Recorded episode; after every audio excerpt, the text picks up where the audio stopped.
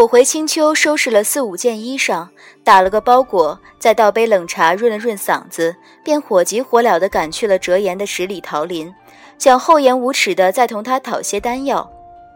不过走到半路，便见着折颜骑着一朵祥云急急奔过来，后头还跟着骑了毕方的四哥。他们在我跟前刹住脚，四哥一双眼睛冒光，道：“小五，大约你今日便能一偿多年的夙愿了。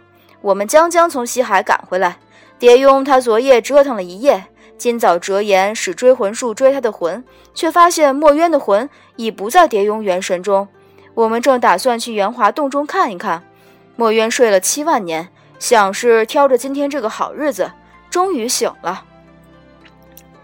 我愣了一愣，半晌没转过神来，待终于将这趟神转过来时，我瞧得自己拉着四哥在我眼前一晃一晃的手，嗓子里窜出结巴的几个字：“师，师傅，他醒了，他竟醒了。”四哥点头。复蹙眉道：“你包裹落下云头了。”我晓得墨渊不出三个月便能醒来，掐指一算，今日离蝶雍服丹那日却还不满两月，这样短的时日，他竟能醒过来，他真的醒过来了。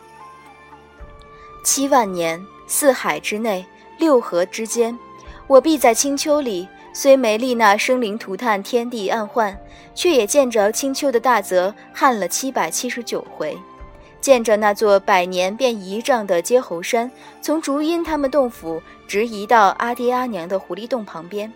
七万年，我人生的一半，我用一半的人生做的这唯一一件事，便是候着师傅他老人家醒来。如今，他终于醒过来了。折颜在一旁低低一叹。倒也不枉夜华那小子散了一身的修为。我酸着眼角，点了点头。四哥笑道：“夜华那桩事，我听哲言说了，他倒是颗实实在在的情种。可你这时运也忒不济了些，刚偿清墨渊的债，又欠下夜华的。墨渊你能还他七万年的心头血，这夜华的四万年修为，你却打算怎的？”我抽出折扇来挡住发酸的眼角，答他：“我同夜华终归要做夫妻，我以为夫妻间相知相爱，谁欠谁的，便无需分得太清。”折颜在云头笑了一声，道：“这回你倒是悟得挺透彻。”毕方轻飘飘的道了声恭喜，我应承了，还了他一声谢。折颜和四哥走在前头，我拨转云头跟在后头。夜华那处可暂缓一缓。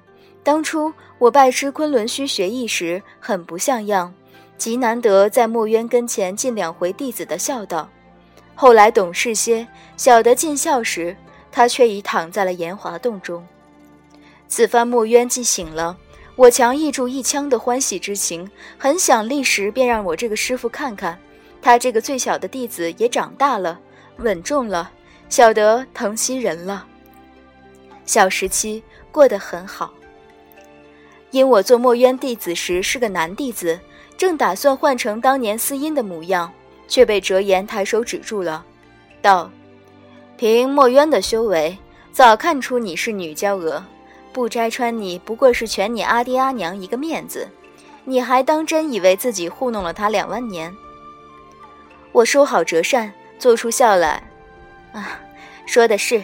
阿娘那个术法糊弄糊弄我那十六个师兄还成，我一向就怀疑要糊弄成功师傅他老人家有些勉强。我们一行三个靠近凤仪山的半角，我抢先按下云头，半山月桂，幽香阵阵。踩着这八月的清秋之气，我一路撞进炎华洞中。缭绕的仙雾里，洞的尽头正是墨渊长睡的那张冰榻。这样要紧的时刻，眼睛却有些模糊。我胡乱搭手去抹了把，手背指尖沾了些水泽。冰榻上隐隐绰绰坐着个人影。我几步踉跄过去，那侧靠在冰榻上的，正是，正是我沉睡多年的师傅墨渊。他偏头瞧着近旁瓶子里养的几朵不值钱的野花，那神情姿态同几万年前没一丝分别，却看得我几欲潸然泪下。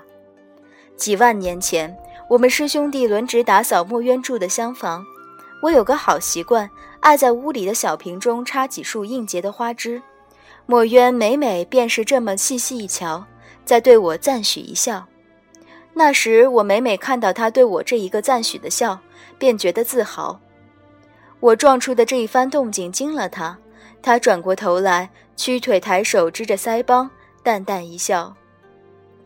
小十七，嗯，果然是小十七，过来让师傅看看，这些年，你长进的如何了？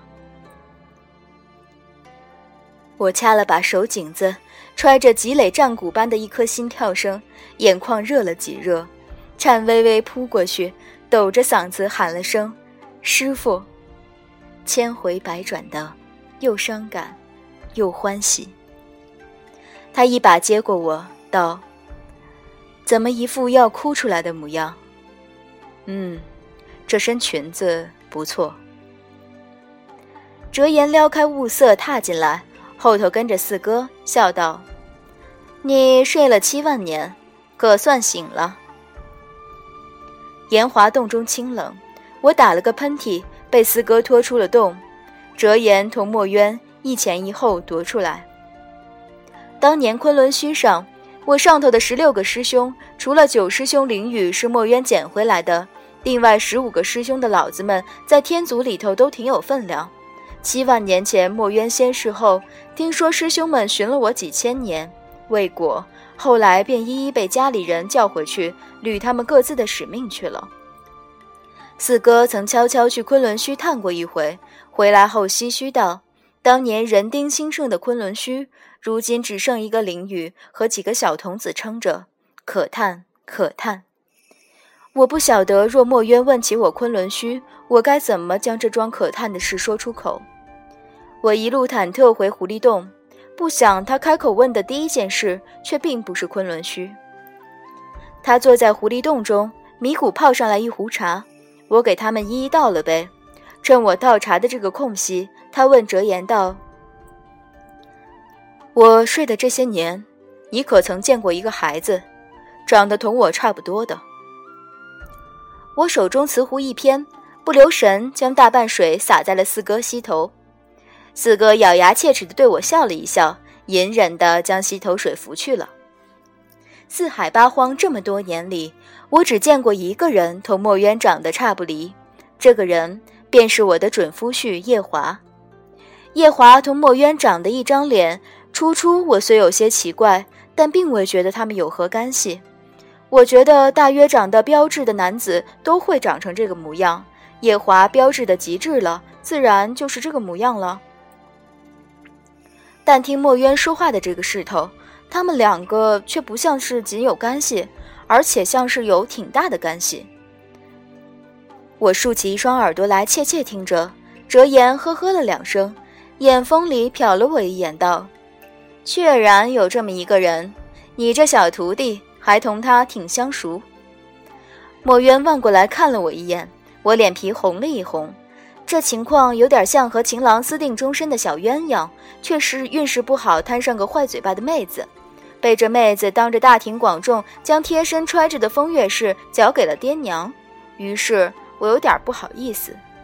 哲言一而再再而三地给我递眼色，我瞧他递的眼都要抽筋了，只得故作从容道：“嗯，师傅所说的这个人，嘿嘿，大约正是徒弟的未婚夫，嘿嘿。”他们天族这一代的太子，嘿嘿嘿嘿嘿。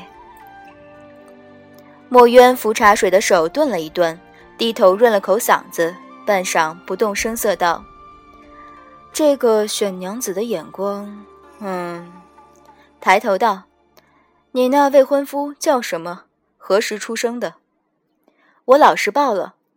他掐指一算，淡淡然喝了口茶。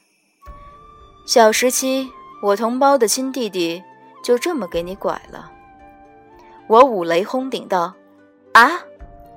眼风里嘘嘘一瞟，不止我一个人，哲言和四哥这等比我更有见识的，也全目瞪口呆，一副被雷劈的模样。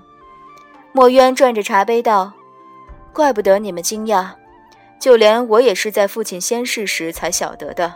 当年母亲虽只生下我一个，我却还有一个同胞的弟弟。”